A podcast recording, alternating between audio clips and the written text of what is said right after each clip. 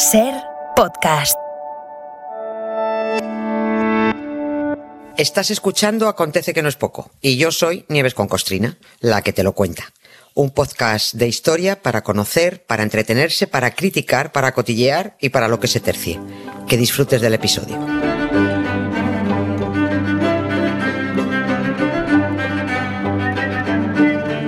Hola Nieves, buenas tardes, ¿qué tal? Hola, muy bien, buenas tardes, Carlas, ¿cómo estás tú? ¿Qué personaje infantil querrías ser tú de...? Ay. Infantil, ¿eh? He dicho infantil. No, Es la pregunta de la tarde. ya, pero tienen que ser niños, no niñas. Bueno, sí, claro, un personaje no vale infantil. Balú, Balú no vale. Bueno, sí, sí, también vale. Ah, también por valdría, favor. sí, sí. Balú, Balú, Balú. Bagheera, sí, sí, vale, vale todo, vale todo. lo más Vale vital, todo. no más. Bueno, ahora que ya sabemos esto, vamos a empezar lo nuestro. Hombre, y si te parece, vamos a empezar subrayando una obviedad. A mí me parece que es una obviedad, ¿eh? No hay peores disputas que las familiares. No hay peores guerras que las civiles y no hay peores broncas que las religiosas. Efectivamente. Incluso cuando se trata del mismo Dios, de la misma base de fe, pero con miradas, con ángulos, con interpretaciones distintas, lo que sea, ¿no? Hoy en este acontece que no es poco, vamos a recordar una de las grandes rupturas del cristianismo, pero tampoco quiero dar más pistas. ¿Eh? Que eso de crear emoción y expectación no está reservado solo a las series. Nosotros también. Venga, va, hala. Vamos a por ello. También la cuestión del negocio es lo que influye en esa. en esa 31 de octubre de 1517. Ahí está. Que lo hemos titulado, podríamos titularlo ¿Cómo liar la parda con 95 tesis? Eso, eso. Hoy recordamos, efectivamente, es un hecho muy famoso de los que provocan una, una ruptura en la historia, esas fechas que quedan para siempre ya, ¿no? Pero que sin embargo mm, parece que no sucedió tal y como nos han contado que ocurrió. Esto no resta en absoluto importancia al hecho en sí, pero no fue como creemos que fue. Quizás ha sido un poquito, bueno, quizás no, se sabe que ha sido un poquito adornado co- con, el paso del tiempo, porque algo tan trascendente, pues pa- tiene que estar rodeado de cierta escenografía pues, para dar más fuerza a ese episodio, ¿no? Voy a contar primero, si te parece, la historia adornada, eh, eh, que es la que conocemos todos, Venga. y luego con lo que parece que de verdad ocurrió. El 31 de octubre de 1517, un monje muy cabreado agarró un martillo y unos clavos, se acercó a grandes zancadas hasta la iglesia de Wittenberg, en Alemania, con las faldas remangadas y las tesis apoyadas en la cadera. Desenrolló el pergamino que llevaba, lo clavó en la puerta de la iglesia, otros dicen que lo pegó con cera, Ah. que no clavó nada, y lo, lo puso justo encima tapando otro pergamino que anunciaba la venta de indulgencias de la multinacional católica. Ya, esto da una pista ya, ¿eh? Eh, ya, Cuidado. ya vamos, sí. Bueno, hecho lo cual, se volvió a su convento agustino, pues mucho más desahogado el hombre. Lo imaginamos además haciendo aspavientos, consciente del pollo que iba a montar con aquellas 95 tesis escritas en aquel pergamino. 95 puntos que Martín Lutero Ahí estamos. enumeraba ah, para quejarse, para protestar por el despiporre de Roma, por el sacacuartos de la iglesia, por las novias de los cardenales. Bien, esta es la historia un poco adornada para los profanos, para nosotros, para que imaginemos una situación épica, valerosa y muy desafiante, ¿no? Y que le demos la importancia que tiene. Pero los expertos, los investigadores, Mm. dicen que nada de eso ocurrió. Nada. Que Lutero no clavó nada en ninguna puerta. Se eligió ese escenario para la posteridad, la puerta de la iglesia de Wittenberg, porque era un espacio de debate y una especie de tablón de anuncios. En las puertas de las iglesias se hacía, Mm. ¿no? Ahí va todo el mundo a ver qué se ofrecía y qué se demandaba. Busco piso, ¿no? Alquilo habitación para Erasmus. Se venden indulgencias. El arzobispo es un chori, por, por- por ejemplo, cosas así, ¿no?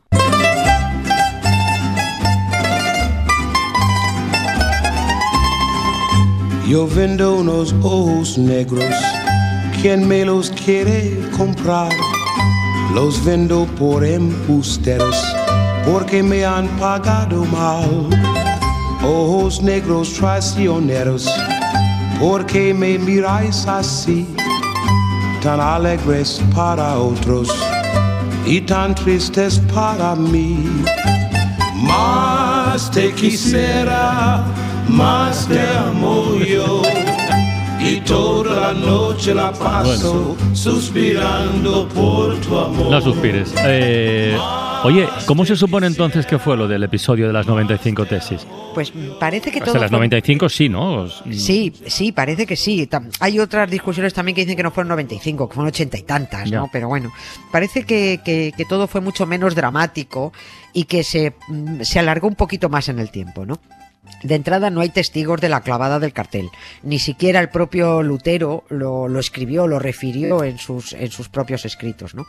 Lo que hizo Lutero fue cumplir en realidad con, el, con lo que debía hacer. Lo hizo bien, con el protocolo, uh -huh. y envió sus 95 proposiciones teológicas redactadas en latín eh, y en las que planteaba el fraude que suponía la venta de indulgencias a los pavos de Ya. los feligreses y se lo envió a quien debía, al arzobispo de Maguncia, ¿no? A su superior. Y digo que estaban redactadas en latín porque esta es otra prueba de que no, mm, de que parece que no pudo colgar las 95 tesis en la puerta de la iglesia de Wittenberg porque allí no hablaba latín ni Dios. O sea, eran alemanes, No. ha- hablaban alemán, ¿no? No entenderían ni papa en latín. Porque el latín solo lo hablaban pues, no- pues los que estudiaban teología, ¿no? no la gente de a pie. La gente no iba por Alemania Mm. hablando en mm, alea es, yo qué sé, ¿no? Lutero envió las, las tesis al arzobispo de Maguncia, que no hizo puñetero caso, con la intención de abrir un debate académico para que Roma se replanteara esa venta de indulgencias. Luego, mucho tiempo después, se teatralizó la historia de la clavada del cartel y también se eligió premeditadamente el día que supuestamente se hizo, el 31 de octubre, hoy. Mm. Y la fecha no se eligió a voleo, porque el 31 de octubre era víspera de todos los santos. Y se supone que acudiría, bueno, se supone no, porque era lo que ocurría, acudiría mucha gente a la iglesia a venerar las reliquias, esa era la costumbre. Lutero se supone trató de impedir que, de- eh, que, que, que, que de- para que, dejaran de hacer la tontada esa de venerar huesos de vete tú a saber quién, ¿no? De, lo- de muertos, que solo servían y sirven pues para sacar dinero a los incautos. Esa es la historia que se fabricó, pero no hubo ni pergamino expuesto al público, ni clavada en la puerta, ni fue el día 31. Pero entonces, si no las clavó en ninguna parte, las tesis, y además Sí. el arzobispo tampoco dices que hizo ni caso, eh, ¿cómo llegaron a alcanzar tanta repercusión? Ah, bueno, porque es, eh, es- pues gracias a una cosa peligrosísima, ya que hoy es la, la cosa de los libros, ¿no? Una cosa que estaba recién inventada, a la que no hicieron mucho caso los que acabaron pagando las consecuencias por no calcular los riesgos de ese invento. La imprenta. Ah, amiga. La imprenta. El arzobispo no hizo caso al debate teológico que planteó Lutero. El Papa de Roma tampoco hizo caso cuando Lutero también quiso plantearle lo feo que estaba eso de vender indulgencias. Es que está feo. Es que está, está feísimo, es, una, esta- es, sí. una, vamos, es una- es una estafa como una, como una catedral. y se siguen, se siguen vendiendo. ¿eh? León, León X era el papa de entonces, ¿no? Era, este era un sinvergonzón, sin, sin escrúpulos, que dijo aquello de, lo hemos comentado alguna vez, "Ah, Dios nos ha dado Mm. el papado, disfrutémoslo. Be- Bene 16 también piensa igual, empieza, ha dado el papado, vamos a disfrutarlo, ¿no? Y como nadie hizo caso a Lutero, las tesis empezaron a, a publicarse y a difundirse, ya no en latín, ojo, sino en otros idiomas, sobre todo en alemán. Y esas tesis con la imprenta se distribuyeron por, por el norte de Europa. Y la iglesia empezó a perder clientes. Solo cuando los dominicos, que eran los que estaban directamente implicados en la venta de indulgencias, presionaron al Papa y le dijeron, oye, tío, haz algo, que es que eh, eh, este tal Lutero que nos la está liando, que cada vez vendemos menos y cada vez nos miran peor, ¿no? Solo entonces el Papa León X se tomó la cosa en serio y sacó una bula condenando los escritos de Lutero, pero tardó bastante, ¿no? Pero ya era tarde, ya era, ya era muy tarde. Tenía milos, miles de defensores eh, Lutero, las protestas habían corrido como la pólvora, en fin, Lutero ya se había venido arriba. Y cuando le llegó la bula de condena, montó una fogata, No. la quemó y se hizo unas chuletillas a la brasa.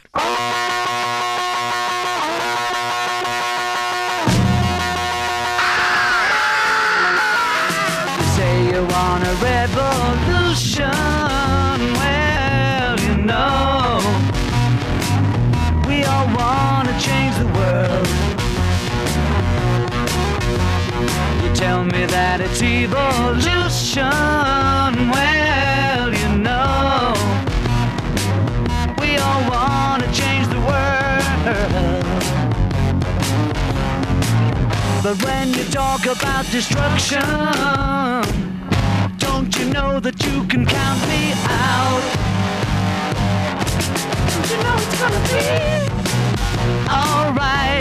Me ha encantado lo de las chuletillas a la brasa. Chuletillas a la bula, ¿eh? Serían A estas. ¿eh?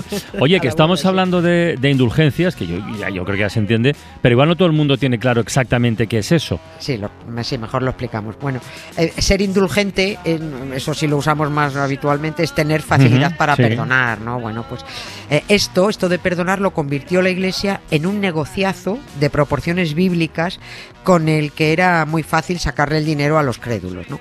El timo consistía en meter miedo a la gente con la muerte, el infierno y el purgatorio, y cuando los tenías eh, acogotados y acojonados directamente, Pues les vendías unos papelitos que les borraban los pecados y les aseguraban un lugar en el cielo, ¿no? Cuanto, cuanto más pagaras, más pecados te perdonaban, ¿no? Cuanto más dinero tuvieras, más podías pecar porque más indulgencias podías comprar. Eh, Es que eh, esto era increíble, ¿no? Alguien dirá, pero ¿qué clase de tonto se come, se come este fraude, ¿no? Pues mucho tonto, todavía se lo comen, ¿no? Ah, pero claro, ahora es muy fácil decirlo, pero en aquel entonces la gente se moría mucho y se moría muy joven, había mucho miedo, había pestes, eh, muchísimas enfermedades, eh, mucho miedo a morir y mucho miedo a lo que hubiera después, ¿no? Eh, la iglesia se encargaba, aún se encarga, de meter eh, pánico, terror con el más allá para venderle a la gente la salvación. Eso era un negocio redondo, sobre todo porque nadie puede volver a después a decir, oye, que es mentira, que no hay nada, ¿no? En aquel siglo XVI todo el mundo andaba muy preocupado por no acabar en el, en el purgatorio, que era un estado intermedio que se inventó la iglesia en el siglo XIII, Mm. eh, que esto es medieval, ¿eh? y que situó entre, ese purgatorio lo situó entre los otros dos inventos, entre el cielo y el infierno, ¿no? Se supone que, el pur- que en el purgatorio había un- una especie de Saturno, como en la charcutería, ¿no? O sea, pillas número. Era una lista de espera para ir a- o al cielo o al infierno, ahí en un estado intermedio, ¿no? El purgatorio ya lo han descatalogado, como el limbo también, Es que verdad. tampoco existe. Ujú. Sí, lo ha descatalogado. Poco, y además, eh, poco antes de dimitir, Benedicto XVI recalificó el purgatorio y lo convirtió, dijo él, bueno, a ver, es que en realidad el purgatorio es una especie de estado espiritual, ¿no? Que era como decir disimuladamente que, bueno, que sí, mm, que vale, que un- una metáfora, como dicen ellos, que el purgatorio no existe, vamos. Oye, ¿y quién cobraba las indulgencias? Mm. Que decía, ¿a dónde iba el dinero? ¿A Roma directamente o, o- o a los arzobispos de cada lugar? Bueno, había una red de re- había una red de recaudación. Es que había, estaba perfectamente, eh, cuando digo un negocio no es un eufemismo, es que era un negocio, ¿no? Estaba perfectamente organizado. Lo de las eh, indulgencias, eh, a ver, existían desde mucho antes, ¿no? Porque la indulgencia es lo mismo que decir, venga, te perdono, ¿no? Te perdono pero te castigo. Te vas a, eh, te rezas esto, o te vas de peregrinaje a tal lugar santo, o te arreas un par de latigazos, con cuidado de que no te guste, o, o dejas de comer tres días, Mm. en fin, o mejor nos dejas un donativo y te ahorras el sufrimiento, que esa era la otra forma, ¿no? Hasta que dijeron, vamos a ver, ¿y por qué estamos dando esto gratis o a cambio solo de unas monedillas? Y se ponen en serio a rentabilizar el ser indulgentes, el perdón. A raíz de, de- de meterse, todo esto tuvo como principio que se metieron en Roma en unas obras para hacer una iglesia muy grande, muy grande, muy grande, una iglesia por encima de sus posibilidades y que se le fue de presupuesto. San Pedro del Vaticano estaba saliendo por un pico y no había, no había suficiente dinero. Así que hubo que inventarse algo para recaudar, vender perdones. Esas eran las indulgencias, ¿no? Visto que el negocio se dio bien, pues fueron tomando las eh, no- nota los arzobispados de, de- de otros lugares. Por ejemplo, en Maguncia, que ahí es donde se despiporraron, en Alemania, fue donde el arzobispo, que se llamaba Alberto de Brandenburgo, y que le este señor antes de ser una puerta fue un señor también y que este fue este obispo fue el que le compró el cargo al papa por 24.000 ducados no Ya. pues también consiguió el permiso para vender indulgencias en su territorio. Y es que el arzobispo tenía muchísimas deudas con la banca Fugger no con la alemana. Y para pagar las deudas vendía indulgencias a los pavos de los cristianos que se lo que se lo creían no el arzobispo a su vez tenía repartidos por Alemania eh, una red de comerciales dominicos a sueldo que se encargaban de la venta de indulgencias y de toda la recaudación. Y contra esto estalla en aquel 1517 el monje Lutero. Pero esto digamos que fue la gota que colmó el vaso. Porque antes había otras cuestiones que también hizo que todo se complicara, ¿no? Muchísima. O de las reliquias Eh, que comentabas antes. Claro, si es que, si es que era- eran varias cosas. Esto fue, esto fue, digamos, eso, la gotita, ¿no? Eh, lo que más le cabreaba también era el comercio de, de huesos humanos, los miles de santos inventados también, porque decimos que estos santos, si es que la mitad, bueno, la mitad, el 95% no existen, ¿no? El celibato impuesto, las novias y los novios de los cardenales, eh, si es que, es que se llegó al extremo de vender indulgencias hasta por los pecados futuros por los que aún no se habían cometido. ¿eh? O sea que, bueno, y dicho lo cual, eh, no vaya a parecer esto que los protestantes luteranos eran buenos, ¿no? Siguieron haciendo las mismas canalladas que sus colegas católicos. Pero bueno, desde mi punto de vista como atea militante, oye, todo lo que sea que se disperse el enemigo es una buena noticia. No me digas que lo sientes.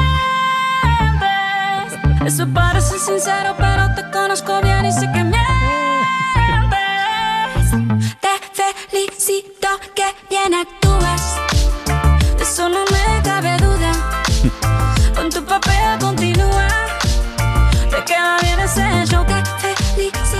Bueno, Nieves, hasta el miércoles, que mañana hay carrusel de Champions, ¿vale? vale. Para no perderte ningún episodio, síguenos en la aplicación o la web de la SER, Podium Podcast o tu plataforma de audio favorita.